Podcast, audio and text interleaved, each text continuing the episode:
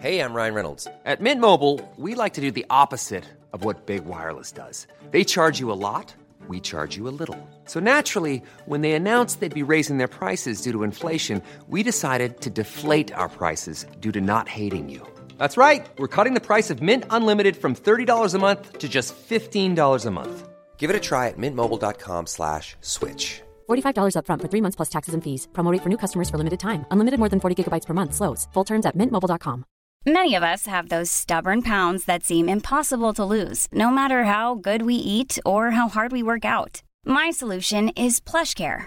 PlushCare is a leading telehealth provider with doctors who are there for you day and night to partner with you in your weight loss journey. They can prescribe FDA-approved weight loss medications like Wagovi and Zepbound for those who qualify. Plus, they accept most insurance plans. To get started, visit plushcare.com slash weight loss. That's plushcare.com slash weight loss.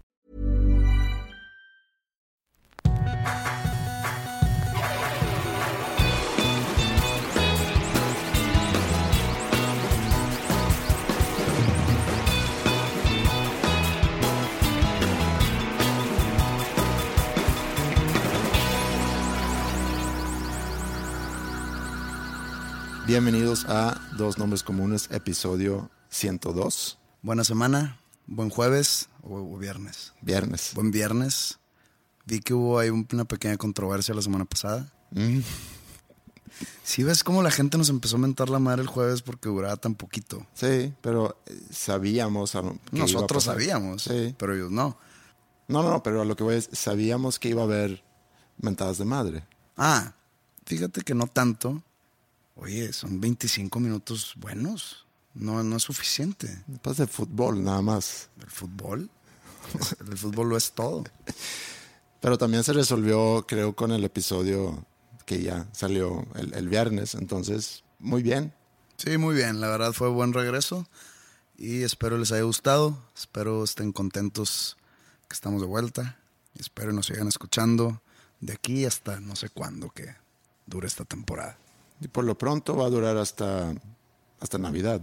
Y luego vemos. Ah, sí, o sea, va a haber el típico break navideño. Sí. pero bueno, para eso falta mucho. Y Oye, felicidades, por cierto, por tu show el, el domingo pasado. ah, gracias igualmente. Por si no sabían, el domingo estuve tocando en el Festival Internacional Santa Lucía aquí en Monterrey. Y el Estado de Nuevo León le, les dio la responsabilidad a Andreas y su compañía, llamada Sanfora, de organizarlo. Y entonces eh, fue, la verdad, fue un éxito.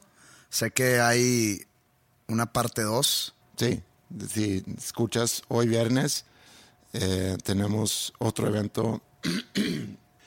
Disculpen mi voz. Eh, tenemos hoy en la misma explanada otro evento va a estar tocando Plastilina Mosh, Chetes, Gran Silencio, Celso Piña, Pato Machete y el ganador de- del concurso Nuevo Talento Nuevo León.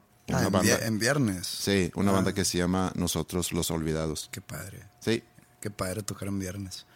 En cambio, a mí me diste un domingo a las 11 de la noche. No te lo di yo, así se programó. Pero sí, estuvo muy padre el evento y... y Yo tenía mis dudas porque domingo 11 pm, No tocaste a las 11 pm. 10 y media. Sí, 10, 20. Yo acabé llegando a mi casa a las a la 1 de la mañana. El show acabó como 12.45, ya del lunes. Entonces yo tenía mis dudas por lo mismo del horario. Pero estuvo bien. Eh, la verdad, lo disfrutamos mucho, tanto mi banda como yo. Y tocar en Monterrey siempre es muy especial. No se sienta la gente de otras ciudades, ¿no? Pues, saben que yo, yo soy de aquí, yo vivo aquí. Y pues yo disfruto mucho tocar aquí en mi, en mi ciudad natal. Sí, estuvo muy padre. Y yo tuve la oportunidad de, de saludar a mucha gente que nos escucha. Entonces, si escuchan ahorita... Sea, tomaron- ¿Te tomaste foto? yo tomé, sí, varias fotos. Bien, bien, bien. Saludos para todos con los que me topé el, el domingo. Me dio mucho gusto saludarlos y qué padre que vinieron a ver no solamente a Pepe. Yo casi no me tomé fotos, fíjate. Pues si te sales al público, yo creo que sí puede ser que alguien... Al final, al final ya que me iba, como que estuve unos cinco minutos. Digo, no había tanta gente ya esperándome. me voy con la experiencia de la chavilla que se subió al escenario. Oye, ¿qué? La chava burló seguridad y se empezó a subir al escenario y luego pues llega la gente de mi, de mi equipo, mi seguridad, como que a detenerla. Y, y yo les dije, no, déjala subir. Ya, ya hizo todo el recorrido, ya se quitó no sé cuántos guardias. como Entonces- esos que se meten a la cancha de... Sí, sí, sí, como los que se meten a la cancha de un Sí. estadio. Entonces yo le iba a, a los, o sea, los que trabajan conmigo fue Sí. de que, ay, déjala estar aquí un rato.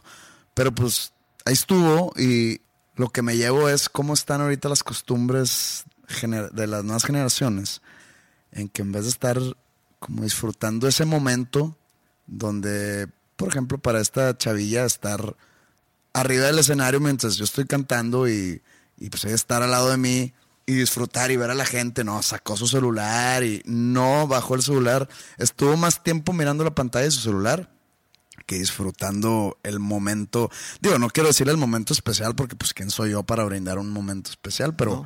Pero para ella seguramente un momento especial porque hizo la lucha para llegar ahí y luego ya evidentemente era un momento especial porque sacó su celular para memorizarlo. Sí, e- está muy raro. Yo también tengo muchas dudas con la gente que, que esté un concierto entero con su celular arriba, grabando videos y demás. Pues disfruten el momento. Yo cuando voy a, conciertos y algunos yo, yo comparto en mis redes algún video que tomé, no lo hago con todos. Yo haz de cuenta si normalmente no voy a festivales porque pues si voy a ver bandas tocan máximo una hora y normalmente en un festival de tipo Coachella o, o Pal Norte o el Corona Capital o algo así, eh, con, no que conozca, sino me gustan máximo tres bandas. Entonces yo prefiero ir a conciertos exclusivos de la banda que me gusta. Pues duran, no sé, dos horas. Y, y cuando voy, normalmente grabo una o máximo dos canciones en su totalidad para tener el recuerdo en mi celular para cuando quiero revivir ese momento. Y todo lo demás, eh, lo demás del concierto no saco el celular para nada algunas veces pues yo me he quejado de cómo la gente se, digo cada quien verdad cada quien es libre de hacer lo que quiera pero yo a veces me quejo cómo la gente vea, va a ver un concierto en vivo y lo ve a través de su pantalla Sí. en su totalidad entonces yo subo algunos videos de cuando voy a conciertos y me dicen "Eh, te quejas pero aquí estás este, subiendo videos que tomaste en vez de ver el concierto y digo güey tomé una canción Sí. de 20 Hablando de duración de concierto, y lo quiero mencionar y también agradecerte públicamente eso, porque tú tenías una hora aproximadamente y pediste más tiempo porque dijiste que querías dar un show completo y, y qué padre, digo, tocaste dos horas, un poquito más que dos horas. O sea, tuve la, la oportunidad de hacer el show completo, pero si me hubieras dicho, oye, eran 70 minutos originalmente. Ah, sí, 70 Me minutos. dice, son 70 minutos. Y oye, soy el último. Si toco más, pues no le voy a. No, no, no, no, no le voy a fregar a nadie el horario, más que a la gente que tiene que irse a dormir porque al día siguiente era lunes. Sí se pidió permiso también para extender la estancia ahí en, en- en la explanada. Pero, entonces yo opté por dar un show, un show completo porque desde enero no toco en Monterrey, porque no tengo fecha para volver a tocar aquí en Monterrey en los próximos meses. Entonces dije, pues eh, es un show que ya había dado, que fue el que di enero, es el mismo show, es parte de la gira Una Noche con, porque hasta diciembre hay cambio de, de show. Y decidí hacerlo así y la verdad lo disfruté mucho, mucho, mucho. Oye, ¿tú estás familiarizado con, con la pendiente resbaladiza? O la metáfora de la nariz del camello. No. Lo pregunto porque es relacionado con lo que comentamos en, en la semana pasada. Eh, dejas a un camello meter su nariz a tu toldo o a tu carpa, no sé si es toldo o carpa, creo que es lo mismo, y poco a poco se va metiendo hasta, hasta que tengas el camello adentro de tu carpa y ya no quiere salir. Pues es como lo que dicen, te doy la mano y me agarras el brazo. Es como una analogía. Hay, hay- hay- hay otras formas vulgares de... de Sí, pero no, no tiene que ver con eso. Pero la pendiente resbaladiza es argumentar que la decisión A puede llegar a la decisión D. O sea, tú puedes estar de acuerdo con la A, pero no con la D. tú puedes dejar que el camello meta su nariz, pero no quiere decir que lo quieres tener adentro de tu En su totalidad. En su totalidad. Y por ejemplo, lo que yo dije sobre feminismo la semana pasada, y yo estoy de acuerdo con, con luchar por una sociedad de igualdad. Antes, por ejemplo, opinaba que también deberíamos buscar equidad a través de tratos especiales. Ahora cuestiono eso porque considero que es parte de una pendiente resbaladiza. Es que cuando hablamos de equidad, tenemos que entender que se habla de literalmente una equidad, no nada más de empujar un, uno de los dos géneros. No, pero equidad, estamos O sea, hablando de muchas cosas, no nada más, y déjame seguir nada más desarrollándolo y, y luego lo, lo- lo discutimos. Eh, como por ejemplo darle prioridad a alguien solamente por formar parte de cierto grupo. O ignorar diferencias biológicas porque las diferencias pueden significar ventajas o desventajas dependiendo de las circunstancias. En Suecia, lo han llevado muy lejos a través de la pedagogía de género. Pedagogía de género ha sido un tema muy fuerte en Suecia y hay escuelas donde no se refieren a los papás como mamá y papá, sino como tutor para no caer en estereotipos de género. Estos grupos no son tantos, o sea, no estoy diciendo que esta es una mayoría. Eso es una... Ah, Espérate, yo, yo sé lo que piensas de eso y yo pienso lo mismo. Pero esos grupos, aunque no sean muchos, consideran que el género es meramente una construcción social, cosa que sí hay mucha gente que piensa, que sí es una, sí, sí es una construcción social. Y en mi opinión, No es social, es, es biológica. ahorita platicamos de eso. Todo esto, lo que acabo de decir, en mi opinión, es una consecuencia negativa del feminismo. Otra vez, puedo estar de acuerdo con A, o sea, una lucha por igualdad, pero no con D, que es una consecuencia de una pendiente resbaladiza que poco a poco lleva a lo que es, por ejemplo, la pedagogía de género. Y hablando de construcción social, no dudo que influye mucho la construcción social cuando hablamos de género, pero hace tiempo mi hermano, hablando de ese tema, me dijo que un día su hijo menor llegó de la escuela diciendo que, papá, ¿tú sabías que las niñas y los niños son igual de fuertes? Y mi hermano dijo, "Mm, ¿a qué te refieres? Son igual de fuertes. No está bien decir que un niño es más fuerte que una niña. Mi hermano dijo, pues es que depende de qué estamos hablando. Físicamente, un niño tiende a ser más fuerte que una niña. A lo mejor mentalmente una niña puede ser más fuerte de un niño. Tiende también. El, el punto es, ¿por qué vamos a decir mentiras para tratar de erradicar, se dice? ¿O erradicar? O Erradicar. erradicar diferencias que obviamente existen. Cuando tú lo llevas a ese grado, surgen entonces argumentaciones para enderezar esa pendiente. Como por ejemplo personas como Jordan Peterson, que yo mencioné en la semana pasada. Y no quiere decir que la, la argumentación de él no sea el inicio de una pendiente que pudiera llevar a algo negativo. Pero ahí es donde nosotros tenemos que entrar y usar nuestro propio juicio y escuchar este lado y el otro lado y a lo mejor encontrar una vía en medio. Todo recae en la ofensa todavía. O sea, que la gente o ciertos sectores de la gente se ofenden por cualquier cosa hoy en día. Pero no es nada más que se ofenden, sino que se está empezando a institucionalizar, como los ejemplos que acabo de dar, ciertas cosas. Pero todo sale de las ofensas. Es que no la ofensa, porque al decir la ofensa quiere decir que hubo una acción ofensiva, sino a que se toma una acción como ofensiva. Todo radica en eso.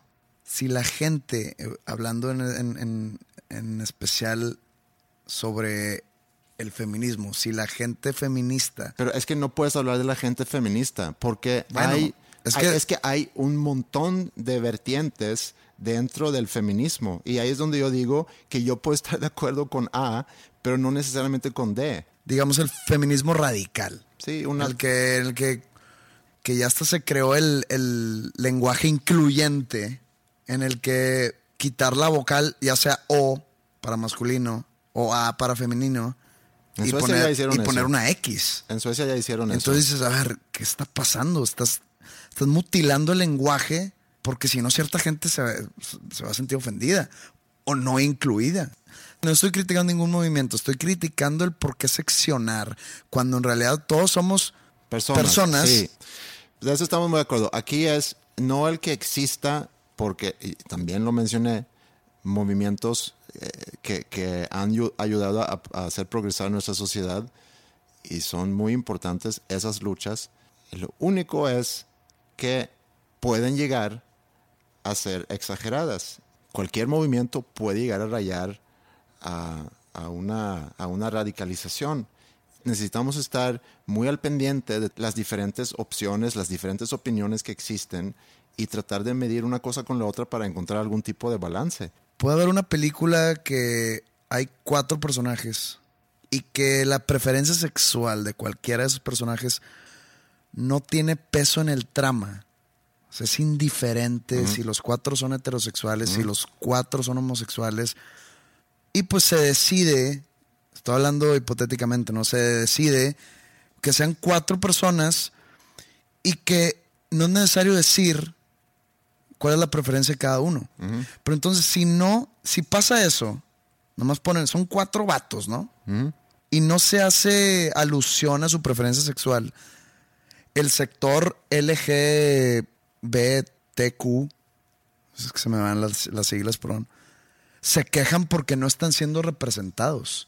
Sí pero entonces quejan. sí se quejan. Sí. Entonces, pero es que Digo, es pregunta, no estoy afirmando, estoy eh, preguntando. Entonces digo, a ver, bueno, no digo yo, sino la, el- el- la producción hipotética de la que estaba hablando, dirán, pero pues no es importante. No estamos diciendo tampoco que son heterosexuales. Pero tú estás de acuerdo que eh, atrás de cada movimiento, atrás de cada, diría, atra- atrás de todo, hay agendas. Eh, ha- hay, hay agendas en las cuales todos esos sectores buscan representación. Sí, Eh, sea- en, en eso radica. Sí. Entonces, sea lo- una marca, sea eh, un movimiento. no, no, no, estoy hablando más de, de- de- de un sector social. Un sector, no, no, no, no, no caer en lo comercial. Lo comercial todo es con dinero. Que es un sector social que quiere ser representado en las cosas mainstream. Pero en esencia es lo mismo. Pero entonces, al rato, los veganos van a levantar la mano y decir, pero no estamos siendo representados en la siguiente película de, de Friday the 13. Pero ¿en qué va a servir que si la heroína o la, la final girl, como se le conoce a la última chava que sobrevive y mata al monstruo, si es vegana o no? No, pues queremos representación. Porque pues somos veganos y no comemos animales ni ningún producto animal y pues necesitamos Pero es viable. Es viable que no, pase. a- ojalá y no me toque a mí. Y no por tener algo en contra de los veganos. Me vale, me vale madre que coman plantas o coman semillas o coman nueces. ¿Por qué se tiene que representar? No estoy comparando el veganismo con, No, con no, la pero- homosexualidad, no, pero sí me entiendes. Sí, pero no es de extrañarse que un movimiento quiera tener representación. No, no es malo. Pero es que llegan a hacer movimientos y llega hasta incluso a, a haber violencia, nada más para que se le dé representación. Con todo esto nos estamos olvidando de que todos somos personas. Y hablo tanto de la gente que discrimina como la gente que se siente discriminada. Pero el mundo es muy complejo y no, y no, y no siempre funciona así. Lo que yo digo es, deja que el camello meta su nariz, pero mide muy bien qué tanto quieres que se meta, porque tarde o temprano lo vas a tener ahí adentro, apestando todo tu toldo.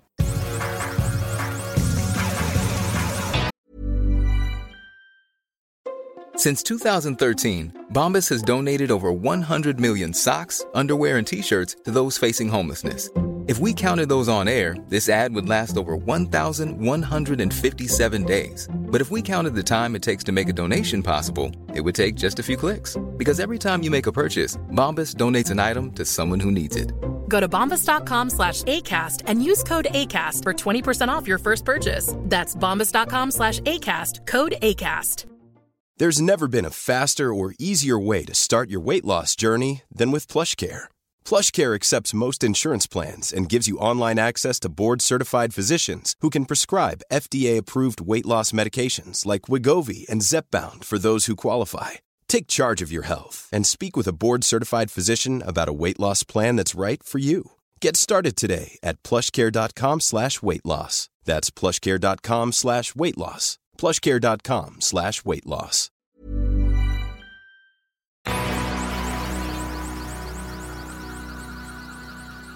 Hace varias semanas mi mamá me mandó una foto de mí sentado en la cocina del depa de mis abuelos. Estoy sentado en, en la mesa. Mi abuela me había preparado desayunar. Tenía una taza de té. Siempre me hacía té con un chorro de azúcar. Y me tomaron una foto. Y vi esa foto y vi en ese niño, en aquel entonces, una gran, gran felicidad. Me vi muy feliz en esa foto viendo a la cámara. Hace cuenta que ese niño estaba viendo hacia el futuro a través del lente del que a lo mejor era mi, mi, abuelo, pero ese niño viendo hacia el futuro y yo luego 40 años después veo en el futuro de ese niño, veo esa felicidad que aparentemente sentí en ese momento. Y, y ese niño pues no sabía cómo iba a ser su vida. Todo lo bueno, lo malo, lo complicado, las inseguridades, eh, ansiedad que de repente pueda sentir. Él en sus cuatro años que creo que tenía en aquel entonces, sin ninguna preocupación, muy contento con su taza de té con mucho azúcar y con su desayuno en la cocina de sus abuelos. Esa foto, por cierto, está en mi Instagram.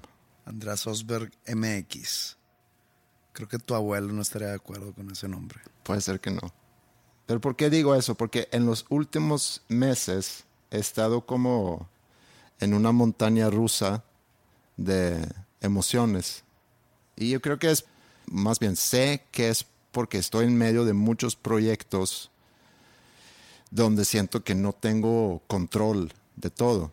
Sé que hay cosas que no dependen de mí y eso me causa inseguridad y esa inseguridad me causa ansiedad y la ansiedad me hace muy sensible a, a lo que pasa en mi, en mi entorno. Entonces, algo muy pequeño, muy positivo me da muy por arriba y algo muy pequeño, negativo me puede dar para abajo. Tenemos un deseo de constantemente progresar y movernos hacia adelante para hacer nuevas cosas, para explorar nuevos territorios y eso implica muchas veces salirnos de nuestra zona de confort, salirnos a la inseguridad y de repente siento, híjole, ¿por qué no, por qué no funciono yo? Funcionamos de manera diferente. Hay quienes no son tan sensibles, hay quienes son como que no muy conectados al con sus emociones y a veces quisiera ser más como un tanque, como un tanque que nada más se mueve hacia adelante sin emociones y ser como a, a prueba de balas. Hay una frase en una película de Rocky, creo que es en la que se llama Rocky Balboa, que Rocky 6, por decirlo así. La frase es muy usada para esos memes motivacionales que vemos mucho en, en redes sociales. Le dice Rocky a su hijo. Su hijo está, su, su hijo está quejando de cómo la sombra de su papá, o sea, de Rocky, mm. lo, ha, lo ha mantenido de, de, hacer su propia vida. O sea, porque el hijo nunca quiso ser boxeador, creo que no tenía eh, la complexión de hacerlo. Entonces, él consiguió su trabajo porque es el hijo de Rocky. Uh, él es popular porque es el hijo de Rocky. Él, no sé, o sea, todo su estilo de vida o todo lo que ha logrado es porque es el hijo de Rocky. Entonces llega el hijo muy enojado con, con Rocky y se queja de que todo es tu culpa, inclusive. Entonces le dice Rocky a su hijo, estás muy mal. No puedes tú seguir viviendo así. Y le dice esta, esta frase.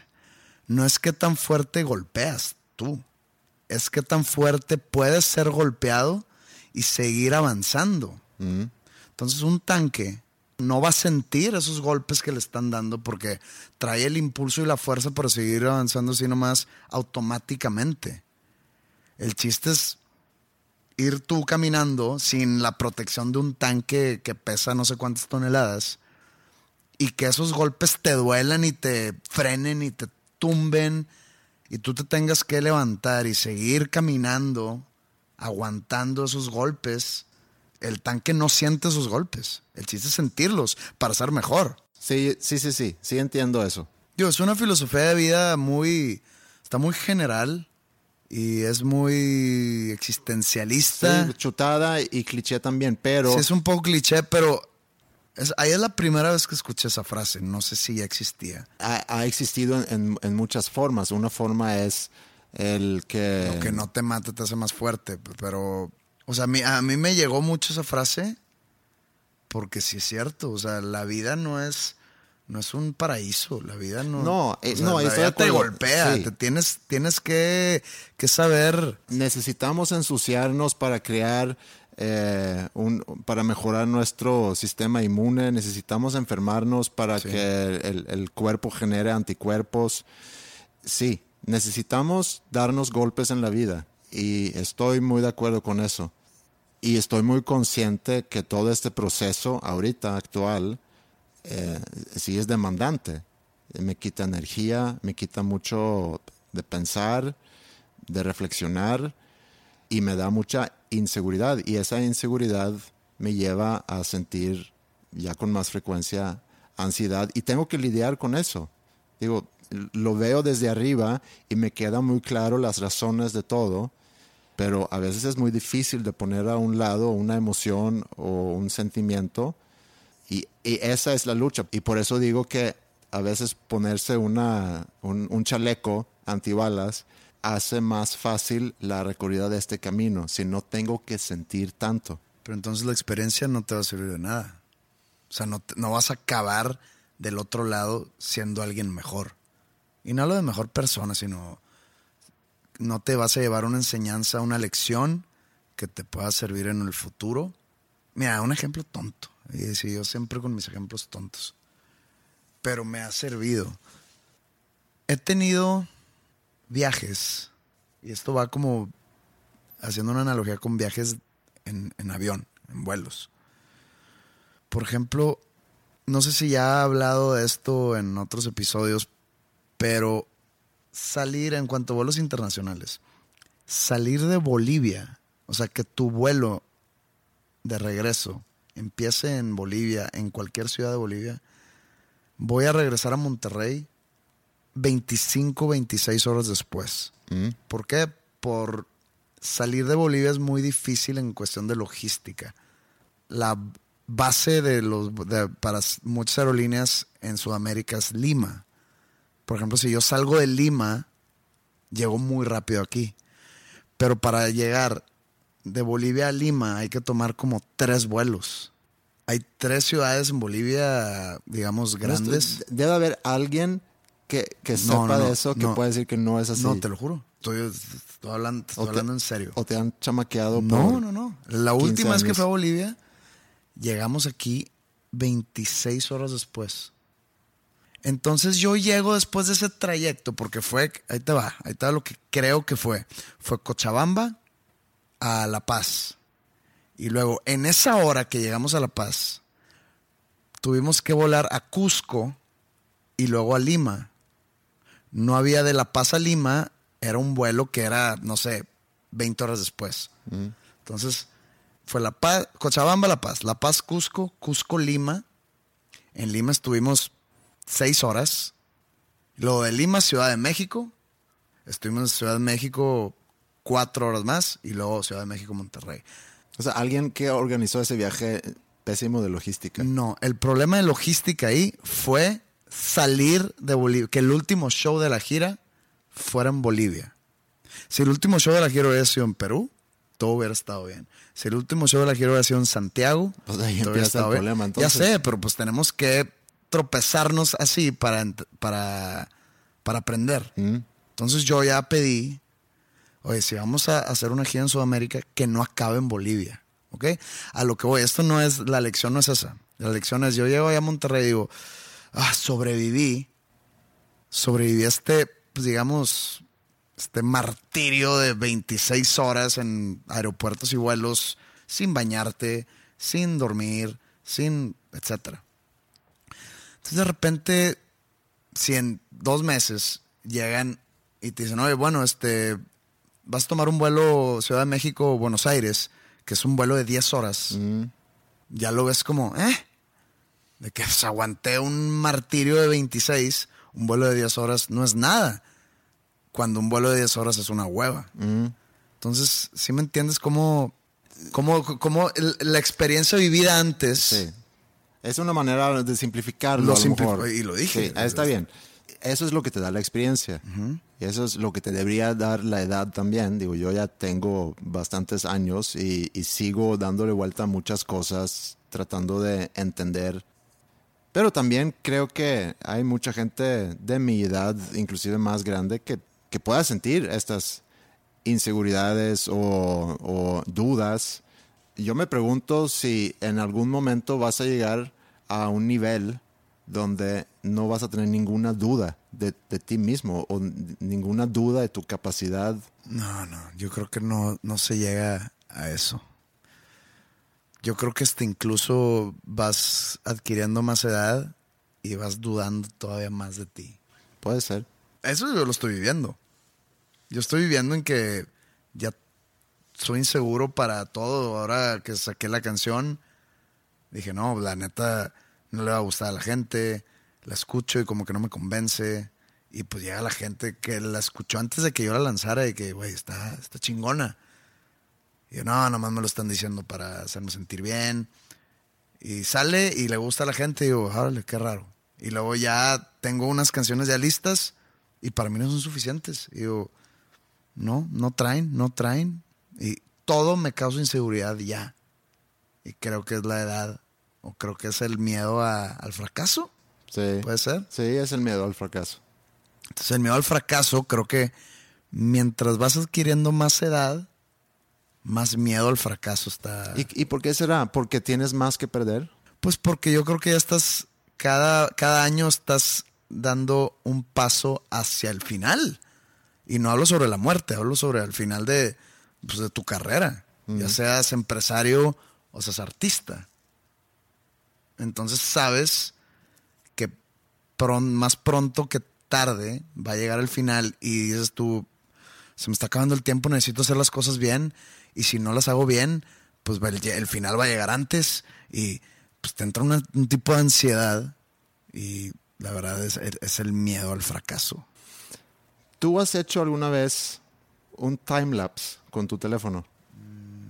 So, Hay una función. muy eh, eh, inepto en cuestiones. Bueno, hay una función en el teléfono donde puedes hacer como un timelapse, vas grabando video y luego ya cuando reproduces ese video se hace a, a- a alta velocidad. Ah, sí, claro. No lo he hecho, pero sí sé que me. Bueno, hice uno hace poco y al verlo me llegó las sensaciones, así veo yo mi vida ahora.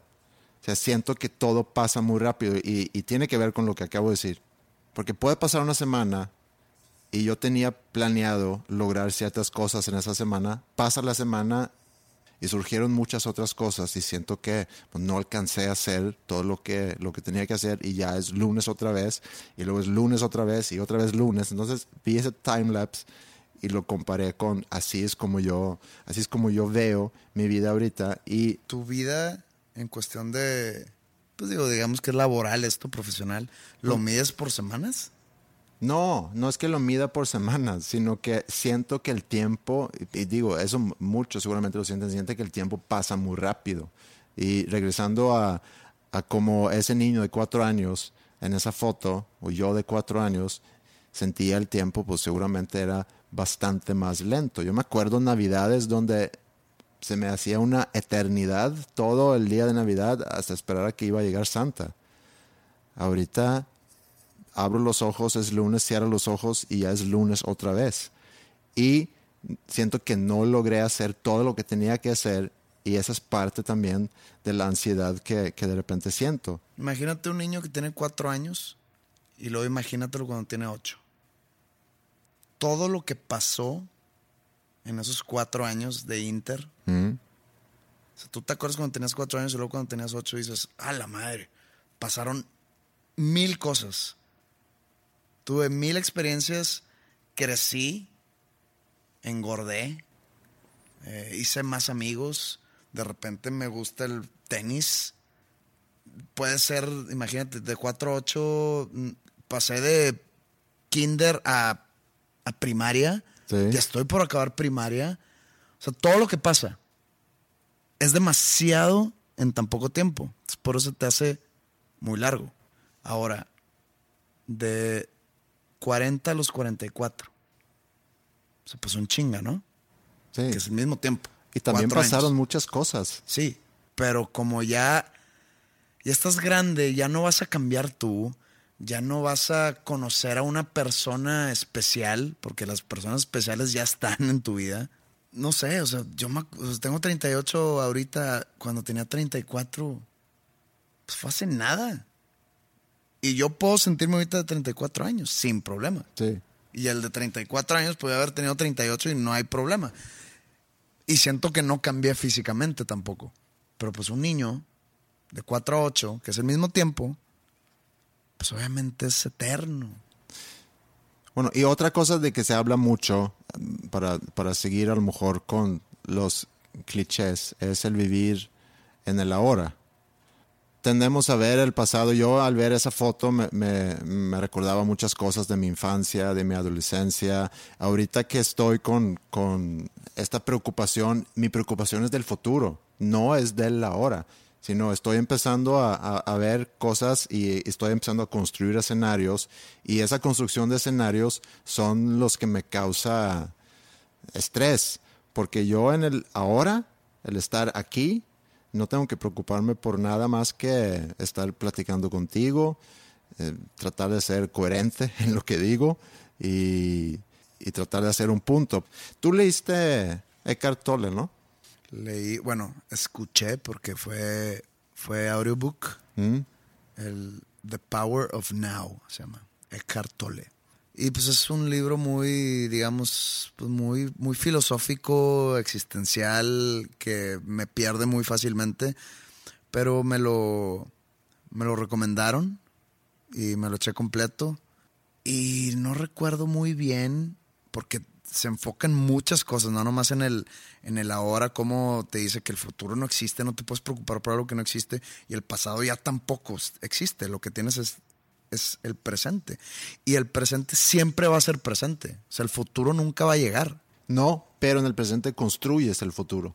Sí, pero lo estás haciendo en el presente, y mientras va pasando el tiempo, siempre va a ser el presente. Sí. También habla sobre el ego, ¿El ego o el ego? el ego. Ah, ok.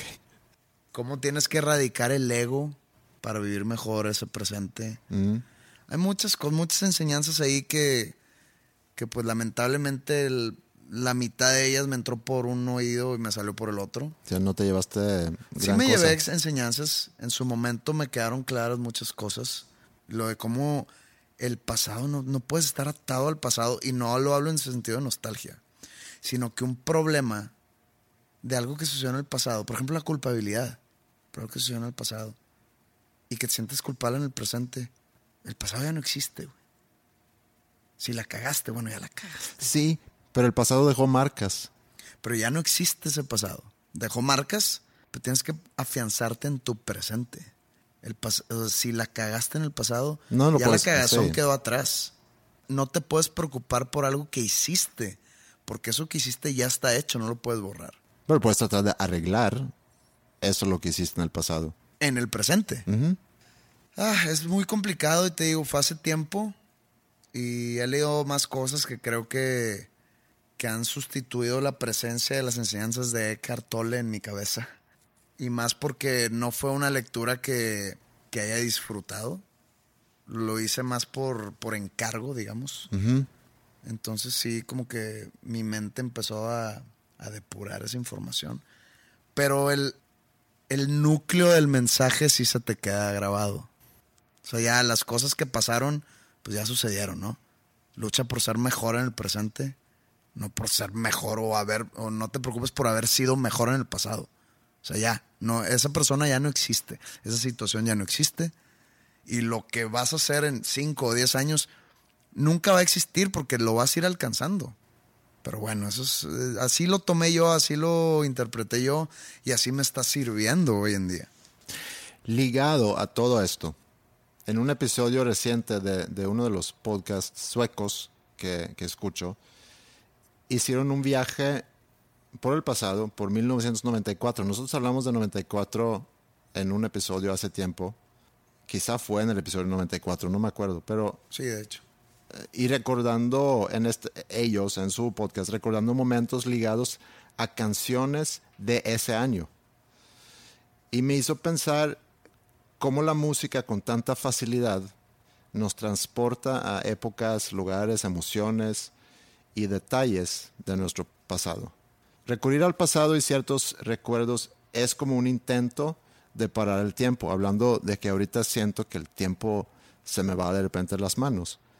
Cuando yo escuché este, este episodio, se me hizo increíble usar la música para regresar al pasado, para vivir ciertos momentos que tienen mucho que ver con quién soy ahora.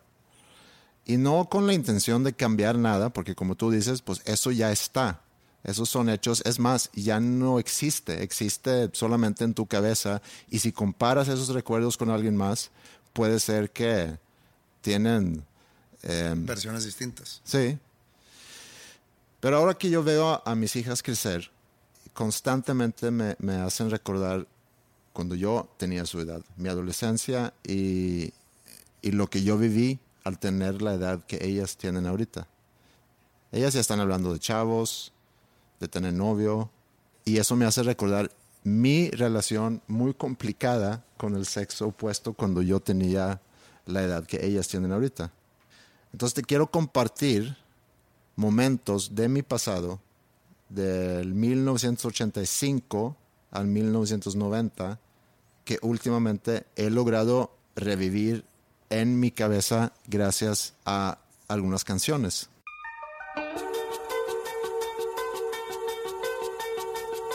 ...1985... Es otoño... ...hace algo frío ya... Voy caminando a una fiesta en casa de alguien del colegio. Tengo mi Walkman y un mixtape. Vas a tener que explicar qué es un Walkman. Un Walkman es un aparato Reproductor reproductor para cassettes. Entonces tú ponías tu cassette. de la marca Sony. Este, el Walkman específicamente era de la marca Sony. Pero luego se le quedó a Walkman a cualquier Sí. aparato reproductor de cassette. El mío no era, el mío no era marca Sony. Pues no era Walkman. No era Walkman, no me acuerdo qué marca era, pero. Y me acuerdo que me lo dieron en un cumpleaños, seguramente ese mismo año, en el 85. Y con esos audífonos, ¿no te acuerdas de esos audífonos que no eran los, como todos usan hoy, los plugs que nada más metes en el oído, sino eran esos con un arco Con y una diadema y una diadema y unas cosas. Unas esponjitas. Esponjitas Sí. sumamente incómodas, pésimo sonido. Bueno, con eso iba caminando a esa fiesta escuchando mi mixtape, con grandes expectativas de la noche. Pero la noche resulta ser un desastre. En esa fiesta va a estar mi novia. Ya llevamos varios meses juntos. Llego a la fiesta, ahí está ella y varios de mis amigos. Todo empieza muy bien, comemos papitas, hablamos en grupitos, pero siento cierta tensión con mi novia.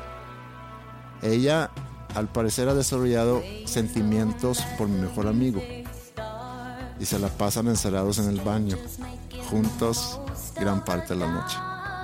Yo estoy fuera tocando la puerta, suplicando que salga, pero solamente se veían. Decido abandonar la fiesta y caminar en la oscuridad de regreso a mi casa, pero no sin antes poner la canción adecuada en mi Walkman, que no era Walkman, pero vamos a referirnos a este aparato como Walkman. Pongo esta canción.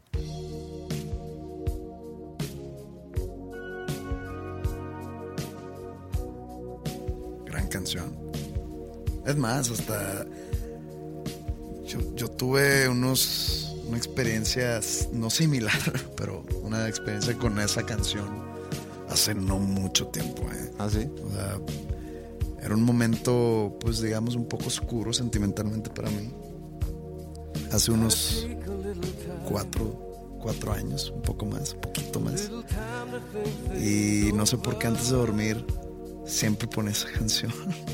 Es una canción, la verdad está muy oscura. ¿eh? Sí, la primera frase, me voy a tomar un poco de tiempo, un poco de tiempo para pensar las cosas. Debería de leer entre líneas por si lo voy a necesitar cuando sea más grande. Es muy poderoso ahorita que me recuerdo de esa letra y yo iba caminando regreso a mi casa escuchando esa canción.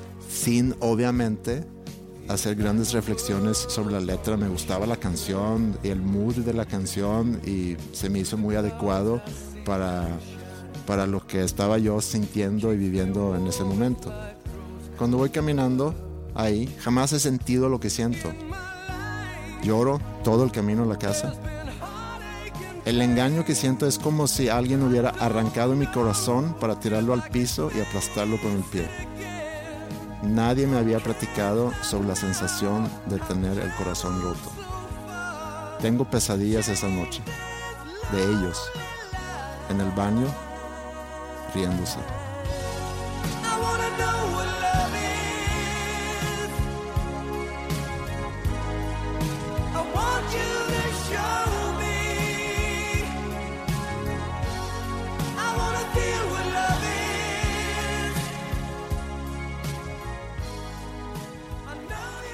El otro día fui a recoger a Mila de una fiesta, un reo, como ellos dicen. ¿Un reo o un arreo? Un arreo, no sé si es un arreo o un reo. Una, sí, un arreo, ¿no? Un arreo. De reunión, sí, un arreo.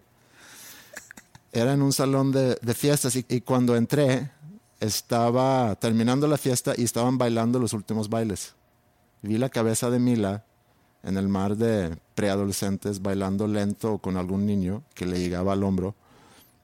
Y saliendo de ahí me explicaba con quienes había bailado y emocionada me contó que había bailado dos veces con un niño que le gusta.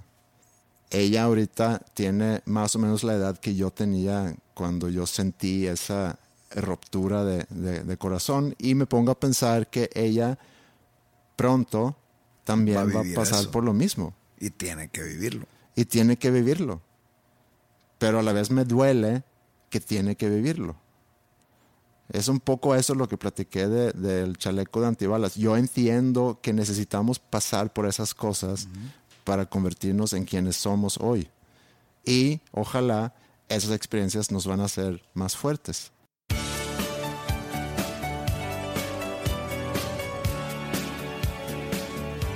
...1986...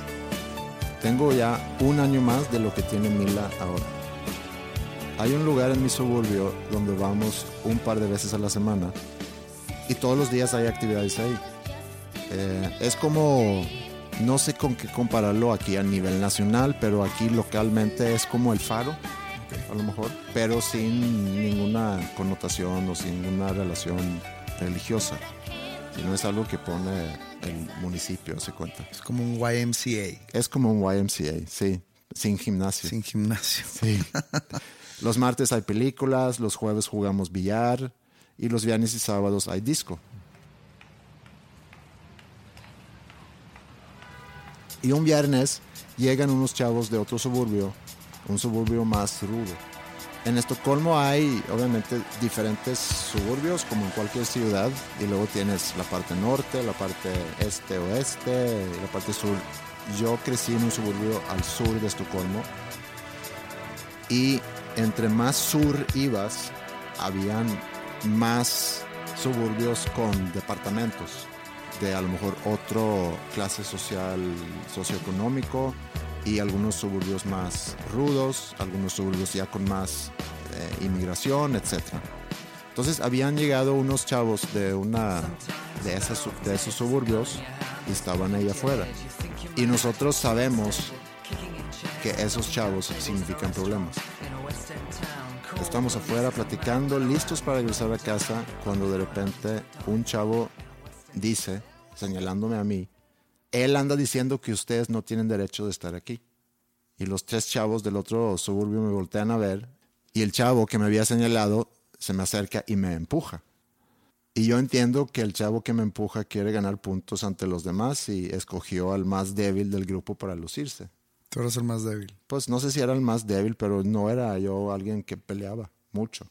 Mi tendencia era más correr hacia el otro lado. Y cuando me da una patada en el estómago, decido hacer precisamente eso. Empiezo a, a correr rumbo a mi casa. Sin embargo, regreso la siguiente semana porque tengo una chica en la mirada y la quiero invitar a bailar en la disco la siguiente semana. Así que el siguiente viernes llego y siento bastante alivio al darme cuenta que los chavos rudos no están ahí, ni el chavo que me había dado la patada. Y este viernes ahí está la chica que yo había tenido en la mirada durante varias semanas. Y cuando de repente el DJ puso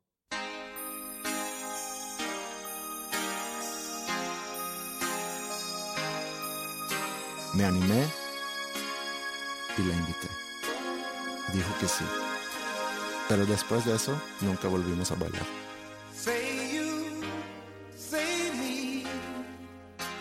Está muy difícil el ritmo.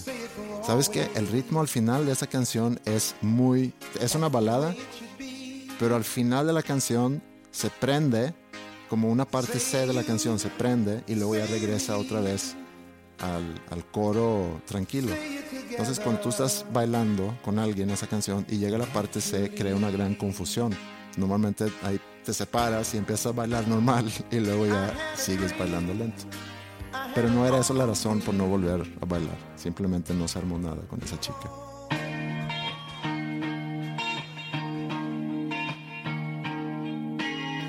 ...1987... Estoy en octavo. Un amigo logra lo imposible. Andar con alguien de noveno. Y todos estamos muy impresionados. Decíamos, pues este güey agarró una chica con experiencia y realmente no sabíamos de lo que estábamos hablando, a qué nos referíamos con experiencia, pero agarró una chica con experiencia. Otros amigos, incluyéndome a mí, eh, voltean hacia las chicas de séptimo, más bien, en lugar del, del noveno o nuestro mismo grado. Y durante unas breves semanas, en noviembre ese año, tengo una novia, un año menor que yo.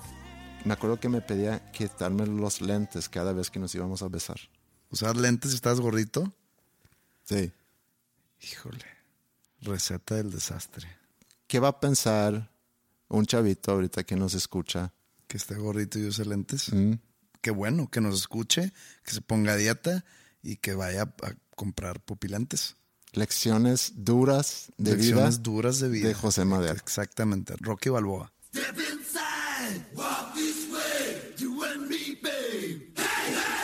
1988.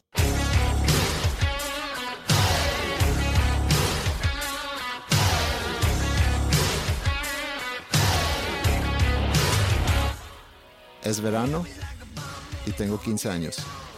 Soy un fracaso con las chicas, precisamente un gordito con lentes. El tipo a quien las chicas dicen, me caes muy bien como amigo. Lástima que no existía un Pepe contigo porque nada más tenía, tenía siete años ese Pepe y no estaba ahí para aconsejarte que, a ver, cabrón, me estás viendo. Durante el verano paso dos meses en nuestra casa de campo y me junto con amigos más grandes que yo. Fumamos y tomamos cerveza. Una noche me quedo a dormir en casa de un amigo unos cuatro años mayor que yo. También estaba su novia y me pongo pedo. El día siguiente experimenté mi primera cruda. Un día al estar la bola que nos solíamos a, juntar en los veranos, salió la idea de jugar un juego y quien perdía tenía que compartir una experiencia sexual. En una de las rondas perdí yo y por falta de experiencia sexual mentí.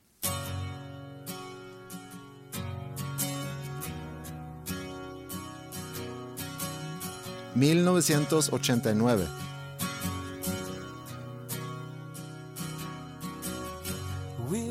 He aprendido a tocar guitarra.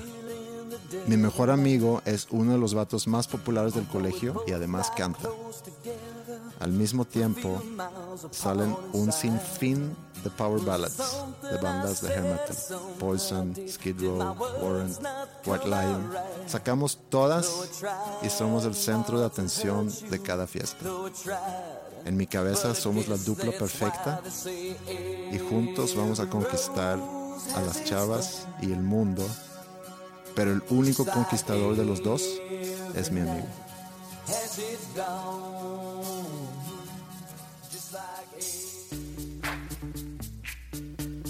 1990. Yo, VIP, Gran canción. let's kick it. Yo me, sab- me sabía todo el primer verso sin titular. Que si la ves objetivamente es muy mala.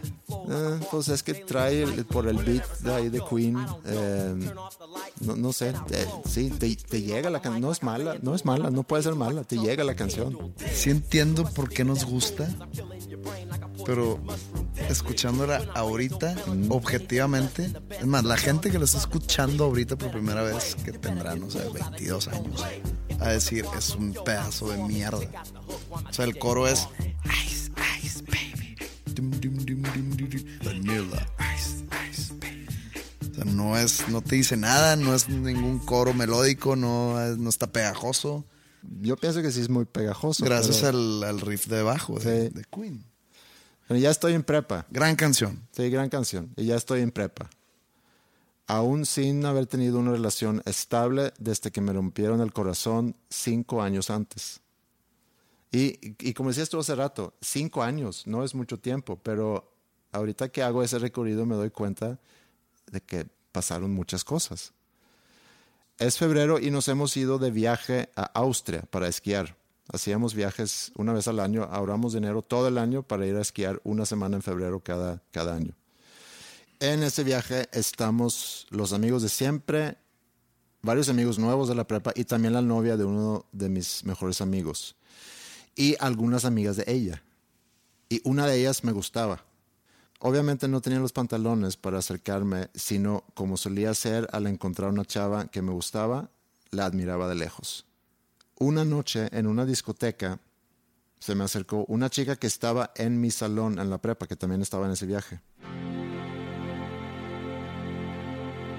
Y cuando el DJ puso esta canción, que fue hitazo ese año,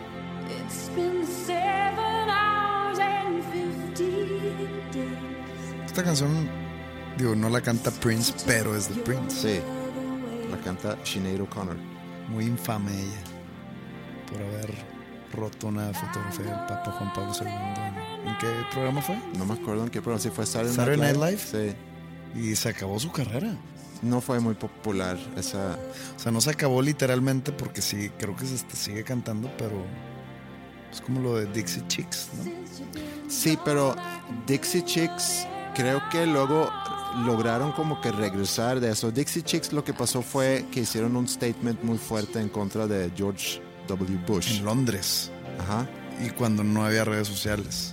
Que estaban avergonzadas por ser el mismo estado que el presidente Bush. Sí, que les Texas. que fue muy polémico para ellos, pero también creo que agarraron mucha simpatía porque había pues había mucha gente en aquel entonces en contra también de la política exterior de, El, Estados el Unidos problema era el género en el que estaban.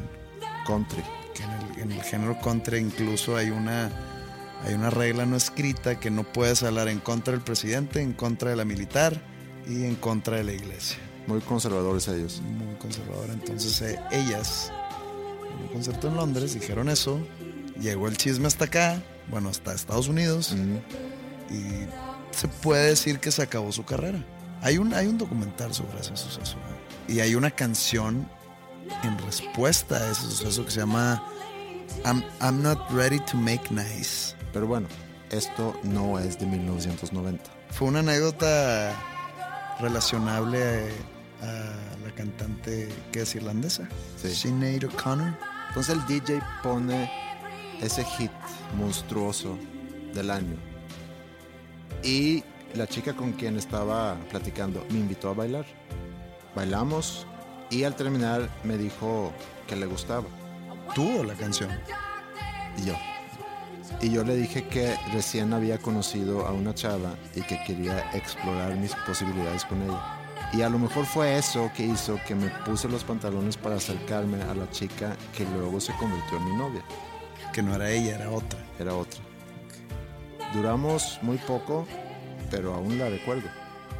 Así como recuerdo todos estos momentos que de alguna manera han formado quién soy hoy.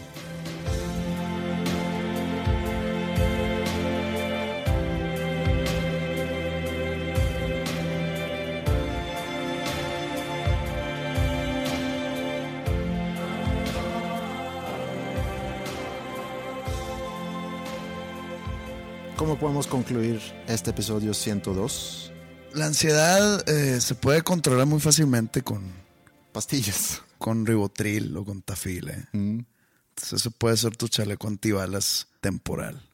La meditación dicen que también ayuda mucho. No la he que yo, la calé y, y es muy difícil para mí desconectarme de mi entorno porque si es meditación como ayudada, o sea, con algún tipo de audio diciéndote qué, imagi- qué imaginar o qué estar pensando, no lo logro.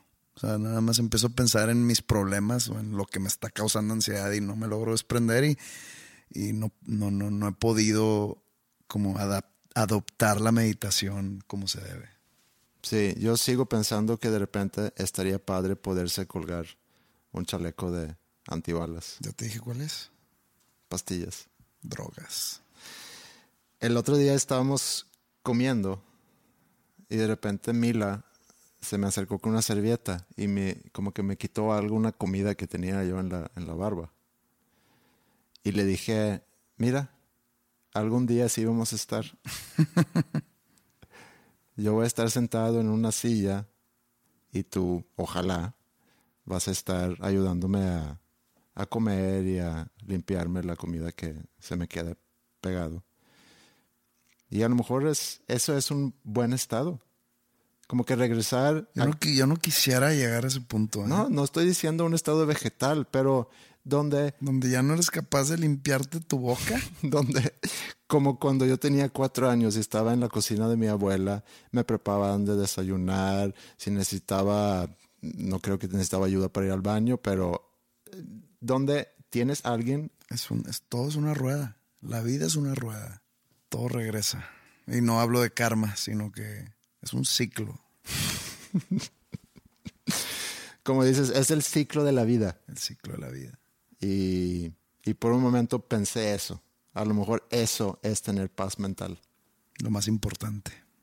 Y ahorita que hicimos ese recorrido del 1985-1990 y yo recordarme cosas que a mí me pasó en aquel entonces, la misma edad que mis hijas tienen ahorita, y pienso que mis hijas también tienen que pasar por eso. Por un lado, como te dije, me da gusto y por otro lado, me duele que tienen que crecer y que tienen que pasar por eso. Sé que es importante y sé que es necesario. Y, y como tú dijiste hace rato, no viene al caso sentir culpa o arrepentir o pasar demasiado tiempo dándole vueltas a cosas que ya no podemos arreglar.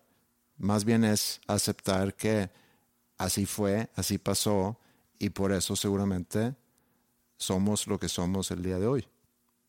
Y lo único que puedes hacer es esperar que los golpes no sean demasiado fuertes, sino que sean moderados, que sean suficientes fuertes para darte una buena lección, pero que no te den cicatrices que luego tienes que cargar toda la vida. Bueno, chicos y chicas, muchas gracias por acompañarnos una vez más. Búsquenos en nuestras redes, Facebook, estamos como dos nombres comunes, Twitter dos con el número dos nombres comunes, por mail nos encuentran en podcast. Tengan ustedes un bonito fin de semana y nos escuchamos en la próxima. Saludos.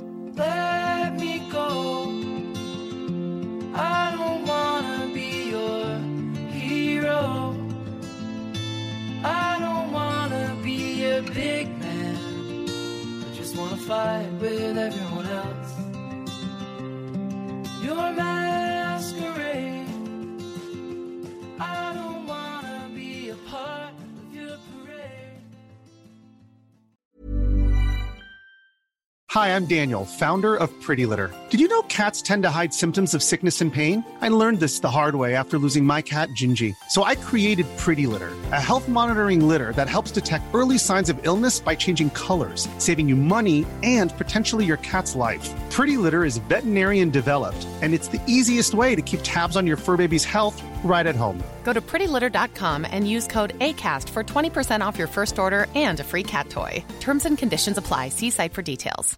Hey, it's Paige DeSorbo from Giggly Squad. High quality fashion without the price tag. Say hello to Quince. I'm snagging high-end essentials like cozy cashmere sweaters, sleek leather jackets, fine jewelry, and so much more. With Quince being 50 to 80% less than similar brands. And they partner with factories that prioritize safe, ethical, and responsible manufacturing. I love that. Luxury quality within reach. Go to quince.com slash style to get free shipping and 365 day returns on your next order. Quince.com slash style.